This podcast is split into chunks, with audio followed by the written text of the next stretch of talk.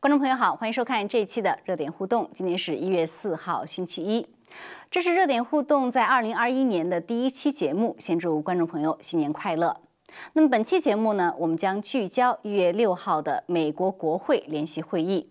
在这一天，参众两院将计算各州提交的选举人票，确定下一届总统。在国会，我们将看到一场有关大选舞弊的攻防战。而在 D.C. 的街头上呢，可能会有上百万支持川普的民众聚集。那么，许多支持川普的民众都希望在那一天会有奇迹发生。在程序上来讲，那一天也可能是川普能够翻盘的最后一步。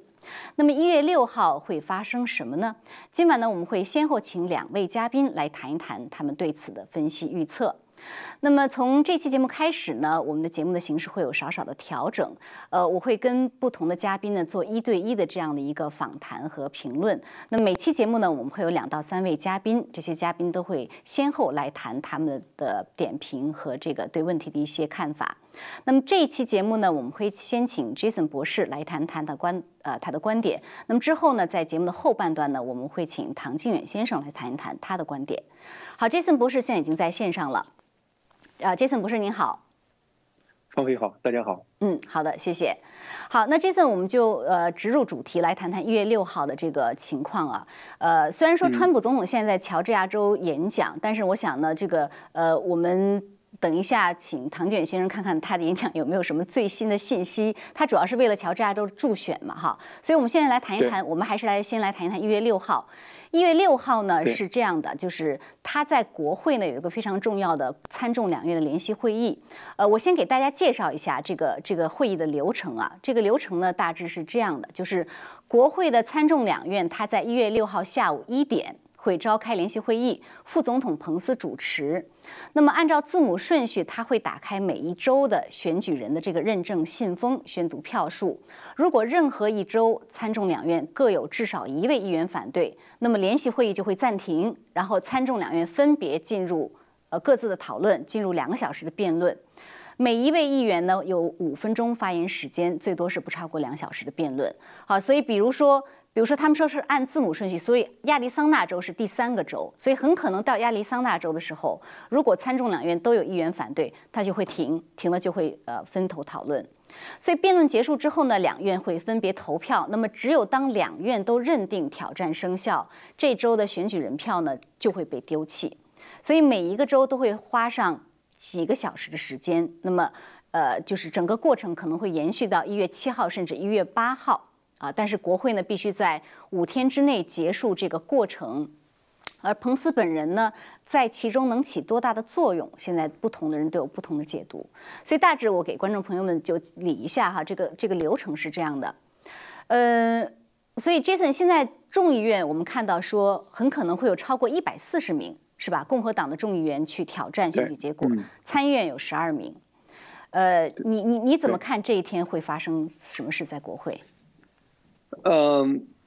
这个事情我感觉的话呢，就是说有些州一定会进入两院分别讨论这个程序，就是因为这个程序刚才你说了，只需要呃一个众议员一个参议员就可以启动这样一个机制。呃，历史上比如说二零零五年的时候，针对嗯就是小川呃小布什当时的一个重选的过程，实际上呢，因为当时只差了几票。所以说呢，最终是进有一个民主党的众议员，一个民主党的参议员，把整个这个事情推入到了这个就是讨论这个阶段。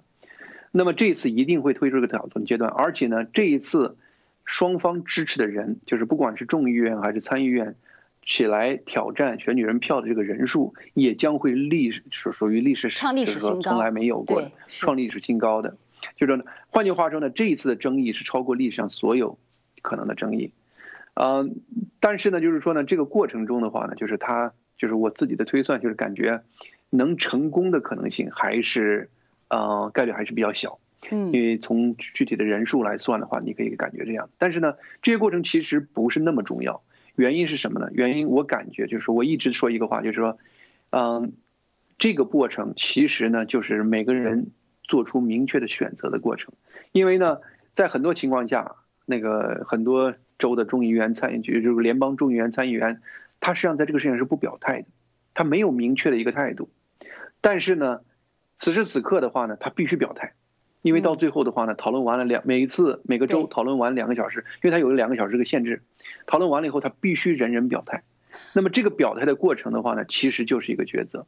而且的话呢，挑战人数多还有个好处是啥呢？就是每个议员你只能发言五分钟。如果只有一个挑战，那你这个人五分钟说完了，剩下的时间要么大家投票把你否决，要么就是其他的人投说点反对的话。而现在的话呢，嗯，这边比如说至少在众议院这边有一百多个，参议院这边也有十十二个，至少十二个。未来有没有人增加进来还不知道。十二个人就可能是一个小时。换句话说呢，他就给你有机会更详细的、更充分的讲。这个大权无比的这个真相，这个事实，所以说呢，整个来说的话呢，在我看来，这是一个完美的，就是让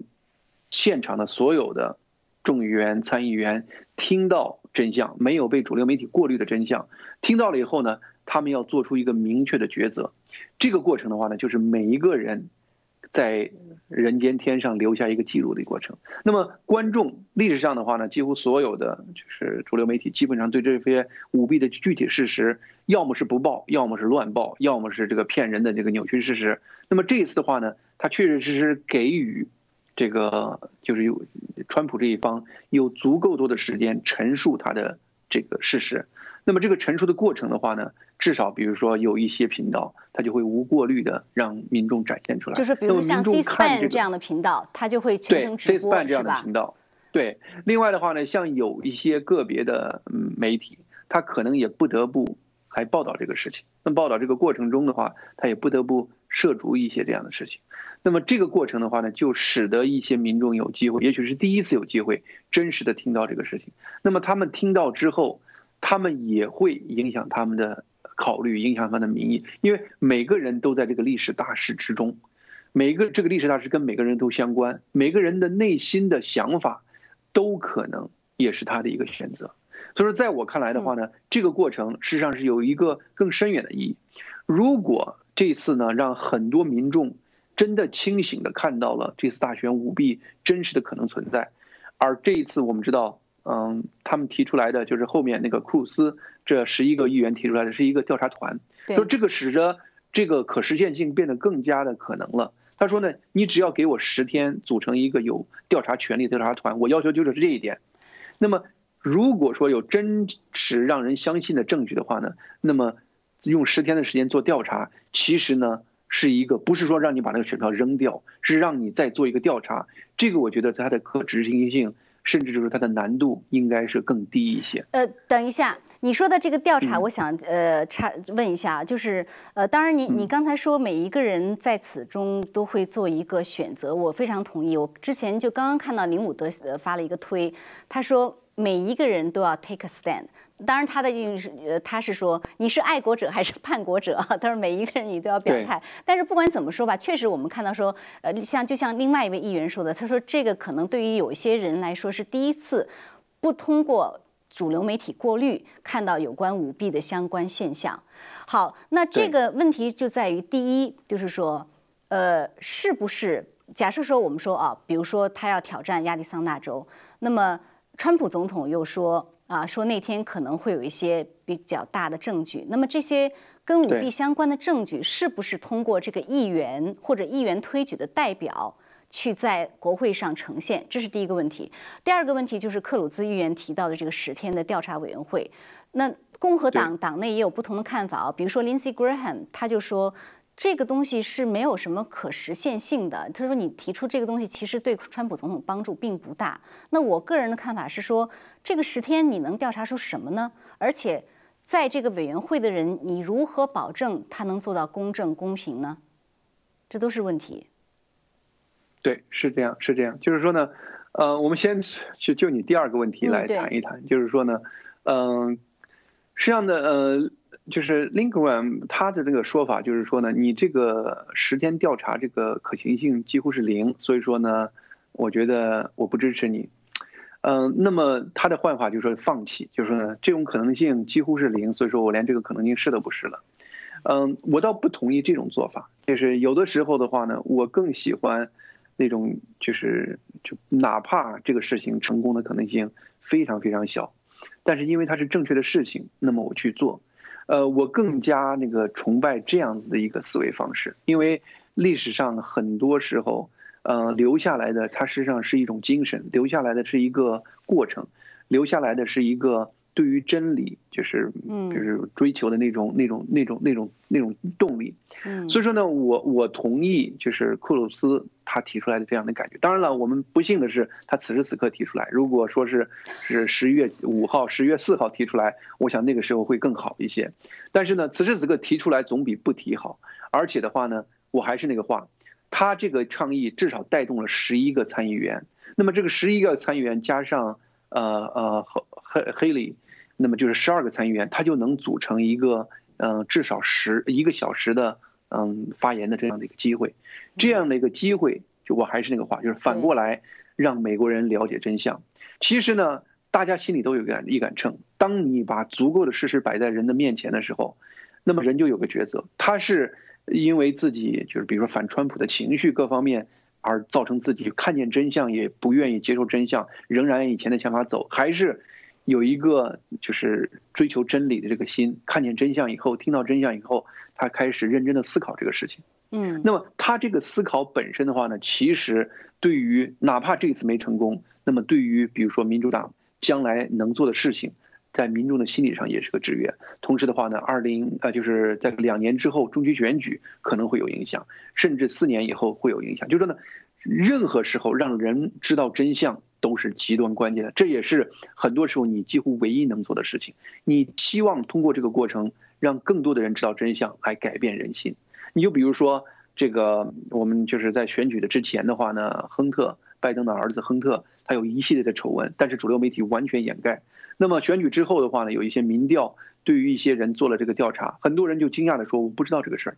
我主流媒体从来没报过。”那么这个过程的话呢，他们很多人甚至有百分之。大概是百分之七到百分之十三的人表示说呢，如果我知道这个事情，我可能选举的投票的方式会改变。你就可以看到，就是说，哪怕你觉得我这个说话已经说了无数遍了，那也有可能是因为主流媒体的控制，你在一个不完全或者是一个单就是一个特殊的人群里头反复在说，你接触更多的人群的机会还是不多。所以说呢，一有机会。在任何新的场合都去讲真相，这可能是最终能改变人心的一个 机会。是，而且的话呢，能让更多的人来做出行动。是我记得之前朱利安尼在各地开听证会的时候，你就在说说朱利安尼在各地讲真相哈。但是，但是你你觉得在一月六号那一天，因为一月六号那一天只是国会议员在呃来做一这样的一个。交锋吧。那么，川普团队如果他有更多的对于舞弊的证据，那你 Peter Navarro 你不能去讲，对吧？朱利安尼你也不能去讲。所以，你觉得川普团队会有类似这种 smoking gun 这样的舞弊的证据提交给议员，比如说给克鲁兹，克鲁兹会呈现吗？会有这样的吗？我我猜会是这么一个安排。就是刚才你第一个问题其实问到这一点，就是说呢，虽然每个议员是五分钟，他可以把这个五分钟给别人。呃，以前在一些听证的过程中也发生这样的事情，他可以很多人把自己的五分钟不用，然后交给一个要么是专业人士，要么是 克鲁兹，或者说是克鲁兹，这个他让他来讲，嗯，让他来讲，比如说一个小时，这个是可能的，就是因为你一个人完整的陈述一个事情是最有强有力的，当然也不妨碍他们把这个事情给另外一个。就是准备的，就是一个某个律师来讲这事，历史上也有这样的事情。你比如说，在一些历史上听证的时候，他也有这样的机会。所以说，在我感觉上的话呢，这个事情到时候的具体的运作，它到底是用什么的方式呈现这个事情，其实呢也是非常关键的。因为在我看来的话呢，六个州如果大家都挑战，六个州全让克鲁兹来讲。那克鲁兹一方面，他这短时间能不能掌握到那么多信息，记住备注？同时的话呢，然后呢，连续这个一搞，可以让不同的人讲吧？他不一定六周都让他讲。对对，就是不同的周要不同的人来讲。但是呢，这目前这十二个里头有没有这种雄辩之才？有六个雄辩之才，就是说呢，所以说呢，我的感觉上，这个事情其实也是大家要看的。而且呢，如果六个州真的一个一个在搞，每个州搞俩小时。这这至少都拖到第二天了，中间还是连轴转。这个我相信克鲁兹是没有问题的。我记得他有一次在国会 filibuster 好像讲了十几个小时，就是这这在那时候。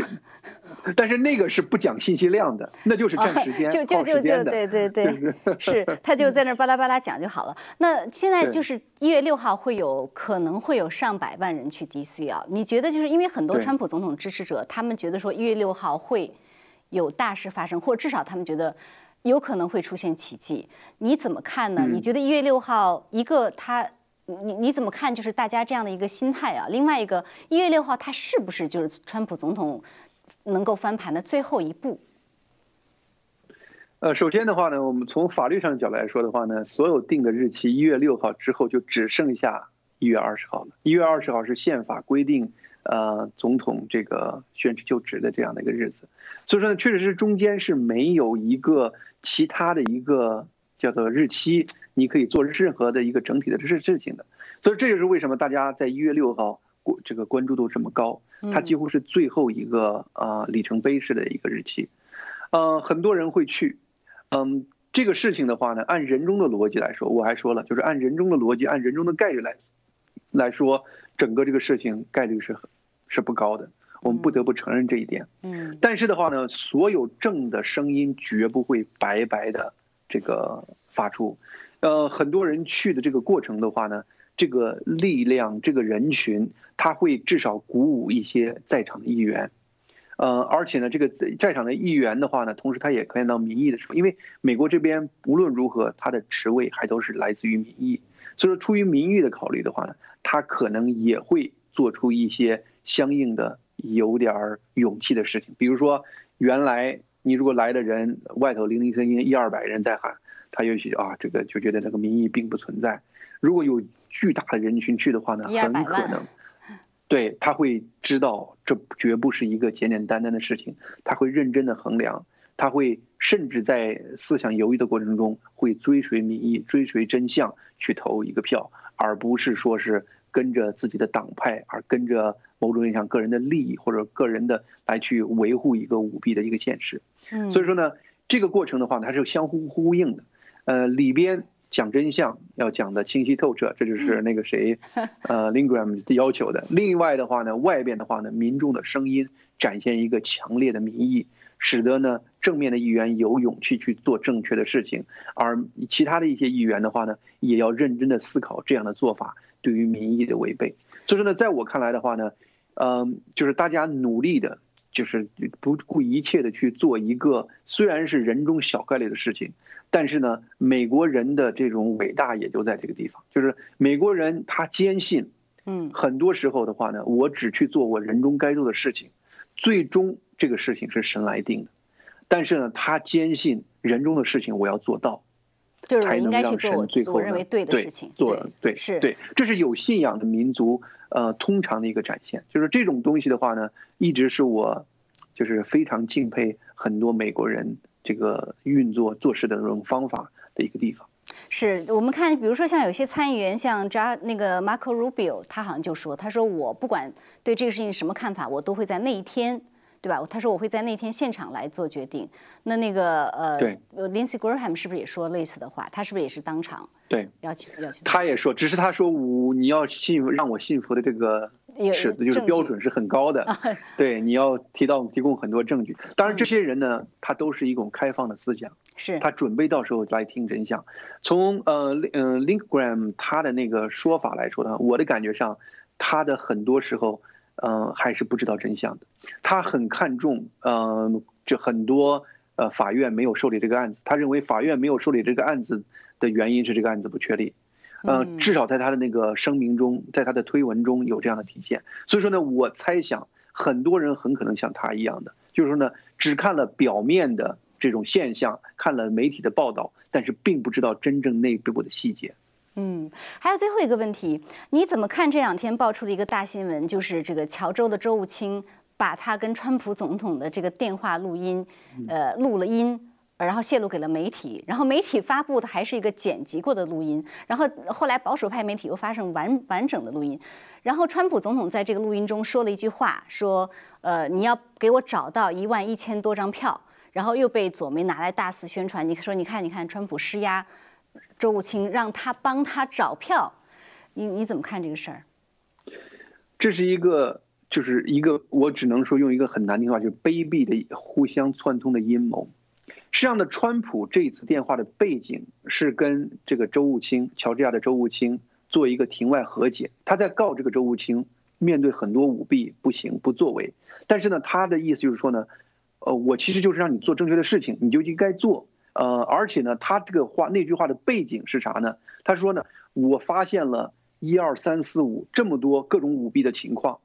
嗯，我其实呢，并不是说呢，要你在短时间里头把每一个事情都给我纠正过来，你只要做简单的事情，比如说把这个签字对应一下子，他。对，你就足够扭转，就是找到我这个，就是扭转我跟拜登现在一万一千多张票这样的一个概念。嗯，但是呢，他们就把最后这段卡掉了，就只剩了说你得给我找这一件。他实际上是没有听前面，前面的这个意思就是说呢，是我很多包括，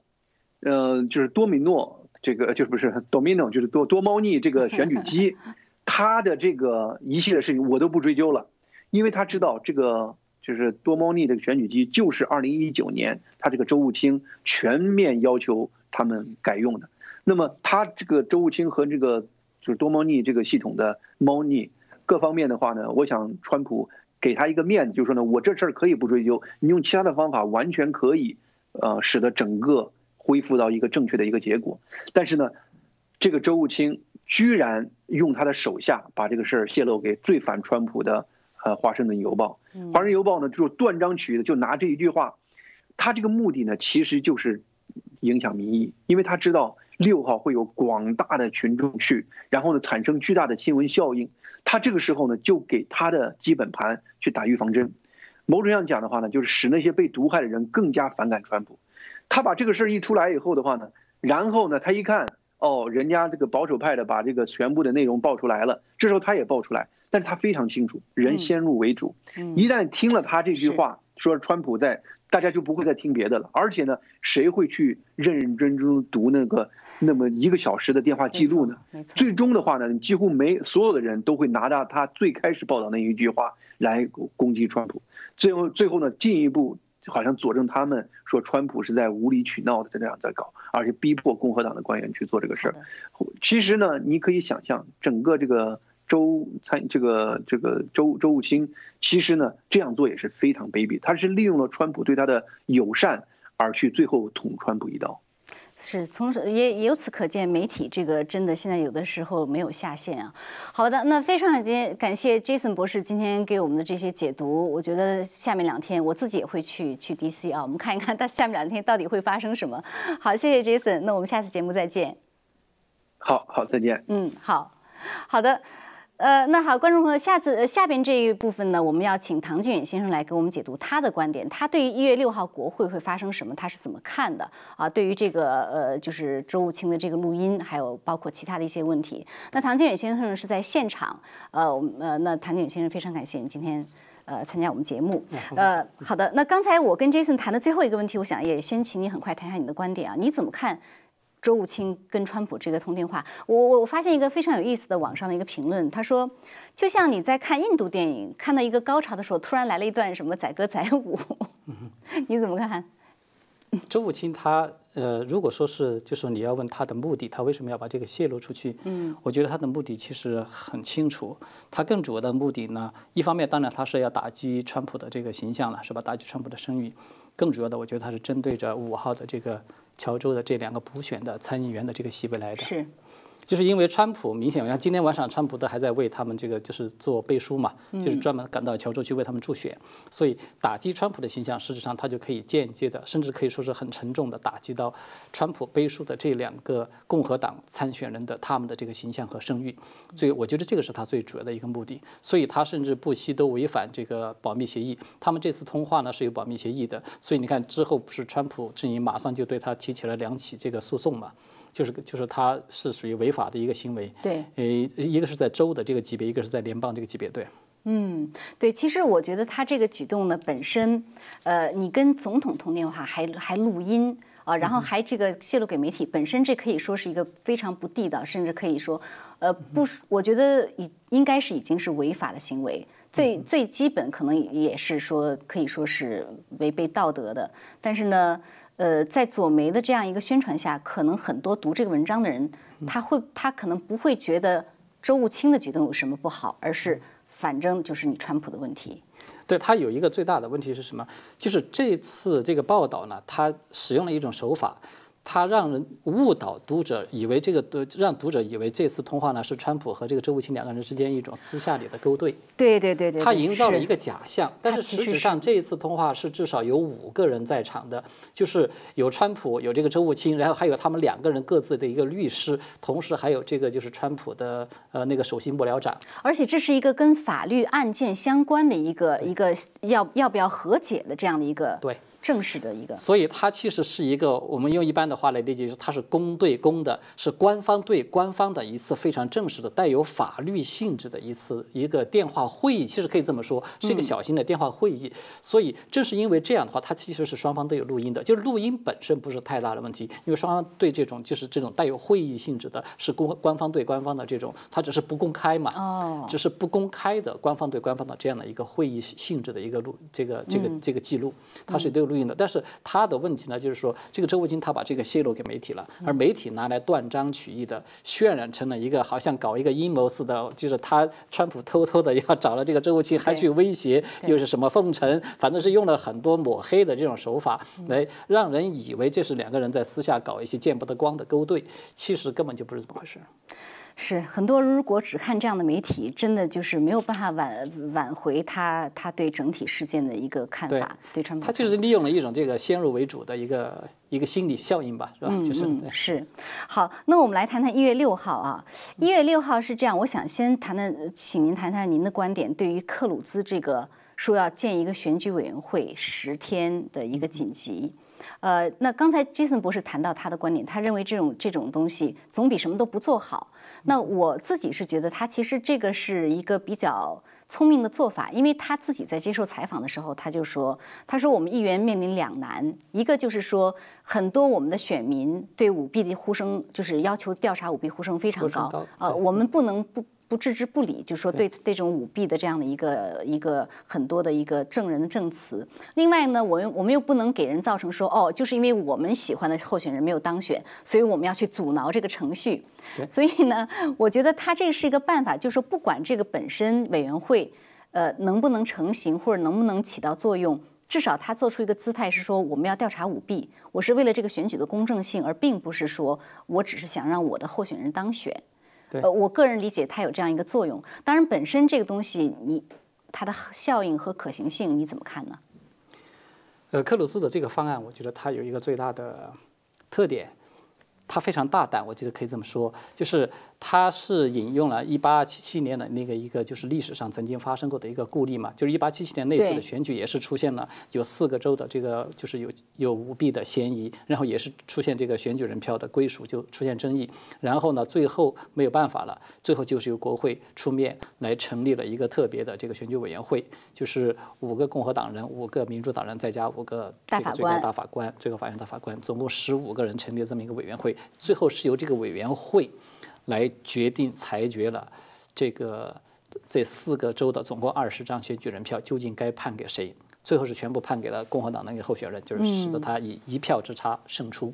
这个是历史上非常也是争议非常大的一次，就跟这次非有点相似的。但是这一次的争议其实远远要超过那次啊！这这次至少是有六个州的这个出现了这个争议嘛？六六个州，而且一共六个州是七十九张票，如果加上新墨西哥州就是八十四张票。对，就是，那么他就带来一个问题，就是说，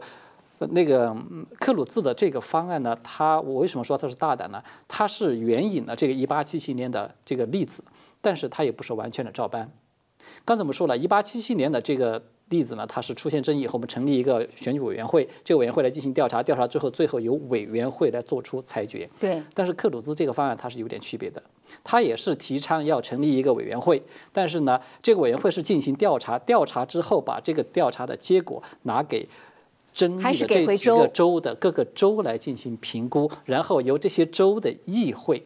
立法机构他们最终来做出决定，要不要修改自己此前的那个认证的结果，选举人的那哦，我那我插一句，其实我听你这么说，它是一个比较呃，可以说是比较 smart 想法，就是说，你看我国会并没有剥夺你州。来决定的这样一个权利吧，我只是要去调查，调查完了我还给你啊，所以他就相当于说，直他不直接把这个选举人票退回州，他中间加了一个步骤。对，就是实质上就是这样的，就是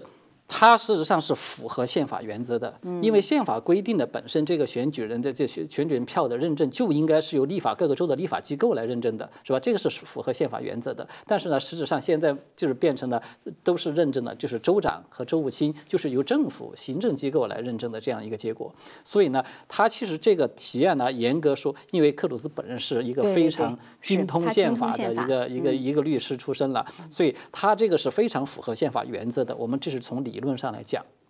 嗯，但是这个就是它的好处，而且呢，它这个好处还有一点就是它避开了由这个委员会来进行裁决的这样的一条一个途径。因为如果说我们他要完全照搬当初的这个途径，是吧？那么就会最终要变成是由最高大法院的最高法院大法官来进行裁决。那你你说理论上可行，实际上呢？实际上，我觉得它的可行性，我个人觉得不是太乐观，就是因为它相当于是在创建一种新制度。而且太晚了吧？你现在都都要投票了，就是就是说这个意思，就是他这个提案相当于是在整个国会要开创一个新的先例，从来没有过的，是一八七七年那个都没有出现过的这样的一个新的先例。那么这个就带来一个问题，我们都知道现在的宪法它是已经有了规定的。对吧？就是说，在出如果出现了这个呃参众两院都有议员站出来挑战这个选举人的结果，然后我们下一步就是就是刚才你们已经也谈到了，对对啊，进入辩论，辩论完了之后，然后就要投票，投票两院分别来投，就是他宪法现在已经有了这样一个非常清楚的流程的一个规定。嗯那么克鲁兹他现在提出这个方案，相当于也是避开了现在宪法的这个规定，哦，我们来一个全新的一套这个做法。那么它的难度就在这儿，就是你要让这套全新的做法能够被国会整个都能够接受，要成立起来，那个可能难度就会很大。对，对我我自己觉得他这是一个呃姿态，不是说他他要要做一个姿态，但是就是说他也知道说这可能很难，但是他表示一下，我们我们就是要去彻查这个舞弊的问题。那么在一月六号呢？呃，就像刚才我跟 Jason 博士讨论的时候，我们都觉得说可能会有不少的舞弊证据啊，就是被这些挑战这个选举人团结果的一些议员来呈现。那么在这个过程中，你觉得会不会发生奇迹呢？虽然说现在众议院、参议院这个啊都是民主党占，嗯众议院民主党占占多数，参议院我们要看，但是。比如说，呃，有一些民主党议员良良心发现，或者是觉得被你的证据说服，那么很多共和党议员共和党议员现在据说参议院有四个哈，说已经表态了，说他们不会投票反对。但是在那一天你也说不准，那其他的还没有表态的议员可能也会要在那一天做出决定。你觉得会不会出现奇迹呢？如果要说奇迹的话，我觉得可以分几类。从理论上讲，它都是可能出现的。首先，第一个就是刚才你已经有提到的，叫做我我把它叫做程序奇迹，就是在宪法程序的执行过程之中，它可能会出现了奇迹。比如说，就像呃有一部分的民主党的议员突然倒戈了。转过来支持了这个川普，对吧？当然前提肯定是，比如说出现了大量的这样的一些证据啊，让他们这个真是唤醒了他们的良知。他觉得我要这个就是站在正义的一方，超越党派的这个界限，是这是一种。那么还有一种就是可能。刚才我们说的克鲁兹的这个方案也有可能会被从理论上它有可能会被接受，虽然我觉得他的希望就是比较低，是吧？这个可能性比较低，但是不是说绝对的没有。还有一个可能就是会不会彭斯？因为现在我看到有媒体报道说，彭斯也有一个选项，就是说他把这些争议州的选举人票打回去。当然我们不知道啊，就因为彭斯因为之前那个诉讼，他又说，呃，你这个应不应该是这样的来要求我？但是呢，他今天在乔州好像也说了，对吧？在一月六号。呃，在国会一定有我们的时间，所以彭斯这个 关键时刻作何举动也，我觉得也是个看点。彭斯这个呢，我个人倒是觉得可能性是比较渺茫的。因为确实我们在现有的，无论是在宪法里面的规定，还是那个选举人技术法，呃，选那个选举技技术法，对对，一八八七年，一八八七年那个那个选举技术法，是这两个法相关的法法案条文里面都没有看到有相关的这样的规定，说是副总统拥有这样的权利，他就可以一个人就是做决定，把这个哪个州的这个我选举人票退回去，我不要了，或者是怎么地。没有这样的一个规定，所以我觉得彭斯你要他在这种情况下让让他来做出这样一个可以说是石破天惊一样的一个动作，我觉得这个可能说是非常渺茫的，对。所以这个是一方面吧，就是说，呃，我们刚才提到不排除他，哎，对，程序方面有可能会出现一个奇迹。那么另一方面，我把它叫做证据奇迹，这个就是川普自己有提出来，他说我们会在这一天展示大量的，而且是没有在法庭上此前展示过这样的一些证据。那么这样的一些证据，我们现在不太清楚他究竟会展示一些什么样的东西。但是呢，它就很可能会带来一个结果。我们不妨做一个设想，是吧？比如说，我们都知道这次大选很多次了，包括这个就是呃情报总监啊等等，包括川普本人是吧？多次就说有外国干涉这个美国大选的这样的一些一个证据，他们已经是其实是有的。是，如果说他在这一次他。在这一天，他真的展示出来非常确凿的实锤的有外国干涉大选的这样的一个证据，那么我觉得他就你就很难说他会不会出现一个，就整个国会出现一个特别的动议，就是那既然有这么严重的外国干涉大选，因为外国干干涉美国的大选，事实上我们可以把它视为是一种战争行为。哎，我插一句啊，你说到外国势力干涉大选，就是这今天那个呃 Overstock 的前 CEO，他发了一系列的推。那其中一个呢，他就是说，在乔治亚州有很多被粉碎的选票，然后中间发现了没有粉碎完的选票，以及中国工厂的收据，是吧？对，这个其实可以说就是一个一个呃证据之一吧。他没贴照片，但是我他没有贴出来，他是说，对，但是他也明确的说，他说这些证据已经被亚特兰大当地的国土安全部是在他们手里。就是在亚特兰大当地的国土安全部的这些执法机构的手里，嗯，而且呢，这个就是国土安全部和司法部，据说还被有高层的人打了招呼，不允许他们就是继续的去调查。然后，川普总统亲自打了电话给当地的探员，告诉你们，你们一定要继续查。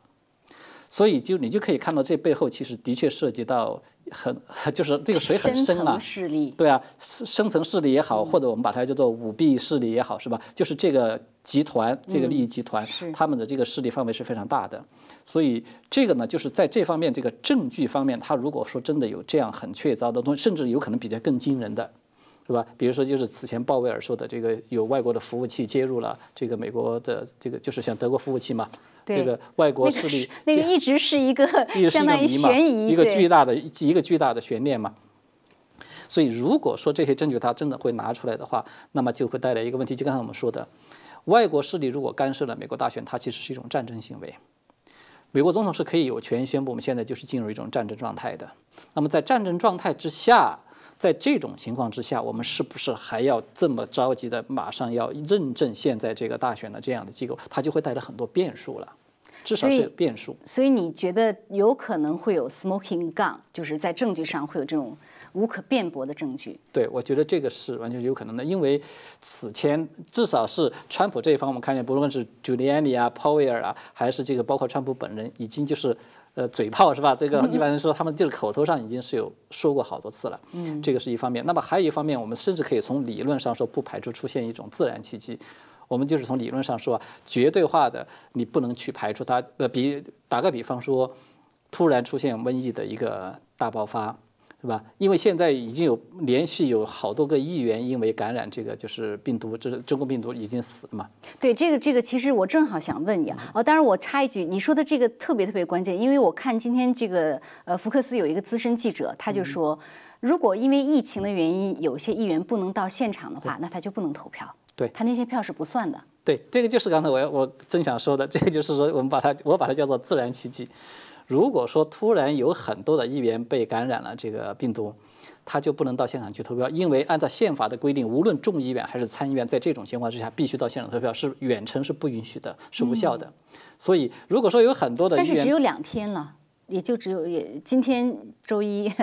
周三。所以我就说，虽然它的这个概率非常的低，是吧？它甚至可以说只是一种理论上的可能。但是呢，呃，我谁知道呢？因为这个天象变化到这儿，就是呃整个人世间的它的变化会很大的，对。对，其实说到疫情啊，我我也想请呃，请你很快的最后说几句啊，因为我们看到就像你刚才说的，确实其实是不乐观的，因为最近几天可以说至少我看到的啊是三个，一个是国会的。联邦的众议员，另外两个是州级的众议员，都是共和党，三个人就是在几天之内都有去世的消息，而且都说是跟这个疫情有关。对，而且都很年轻。对，然后呢，还有一个呢，是一对议员夫妇的儿子，二十五岁的儿子，他没说是什么原因。呃，我有点怀疑是不是也是跟疫情有关。那么现在今天啊，在英国，约翰逊首相已经宣布说，整个英国进入四级 lockdown，好像是。是吧？就是整个就封城，基本上你待在家里，然后你也不要出去，然后学校也关门。所以这个疫情你怎么看？到底现在这是什么样的状况？疫情这这一波的疫情，它毫无疑问跟这个病毒变异有关系。嗯，现在可以证实到的呢，就是官方公开宣布了的，有至少是三个变种。呃，英国出现了一个变种叫 B 幺幺七嘛，这个大家都已经比较熟悉了，因为现在闹得最厉害的就这个变种。然后还有一个是南非的变种，南非的变种呢，它范围扩散的就是比较局限，它基本是局限在这个南非这个这一个国家之内，南非之外的非常少有，但是非常的少。但是南非这个变种有一个突出的特点，就是年轻人感染特别多，针对年轻人感染特别多，这个突特别的突出。然后还有一个是在非洲出现了一个变种，但是非洲出现这个变种呢，现在目前南非不是不就是不是非洲南非以外的是在那个那那个尼日利亚哦，它是由非洲的这个就是非盟的这个下属的一个什么关于卫生的这个机构，他们就是代表来宣布的。所以因为南非好像一般人很多人把它是划归划归在非洲之外的，对非洲之外，就是它可能也许从它的社会制度，因为以前它是白人统治的这个国家嘛，嗯。对，所以就是这么三个变种，而且到目前为止，我觉得其实我看到的，我得到的这么说，呃，就是从大陆这边的一些消息，应该这个当然是大陆它不会公开的，嗯，其实是在中国的东北这边也有发现了一个新的一个变种。所以大陆，我正想问，大陆那个不是英国的那那种，大陆是。他们现在就是我得到这个消息呢，当然他是比较就也是医学界的这样的一些人士呃释放出来的一些信息。那么就说它这个变种呢，跟英国那个变种很相似，但是它的传播力比英国那个变种还更强，而且还有一点非常突出的特点，就是这次这个大陆发生的这个病毒，这个它对检测非常不敏感。哦，是有人检测了十一次。对。